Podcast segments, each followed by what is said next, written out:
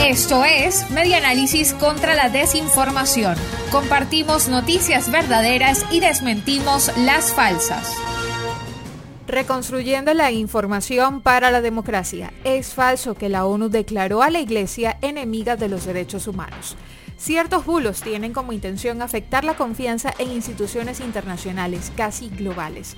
En esta oportunidad, por medio de una consulta ciudadana vía redes sociales del Observatorio Venezolano de Fake News, recibieron un texto que alerta sobre la supuesta ilegalización de la Iglesia por parte de las Naciones Unidas, ONU, declarando a la Iglesia cristiana como enemiga de los derechos humanos y que la organización creará una religión mundial para imponer leyes humanitarias no espirituales.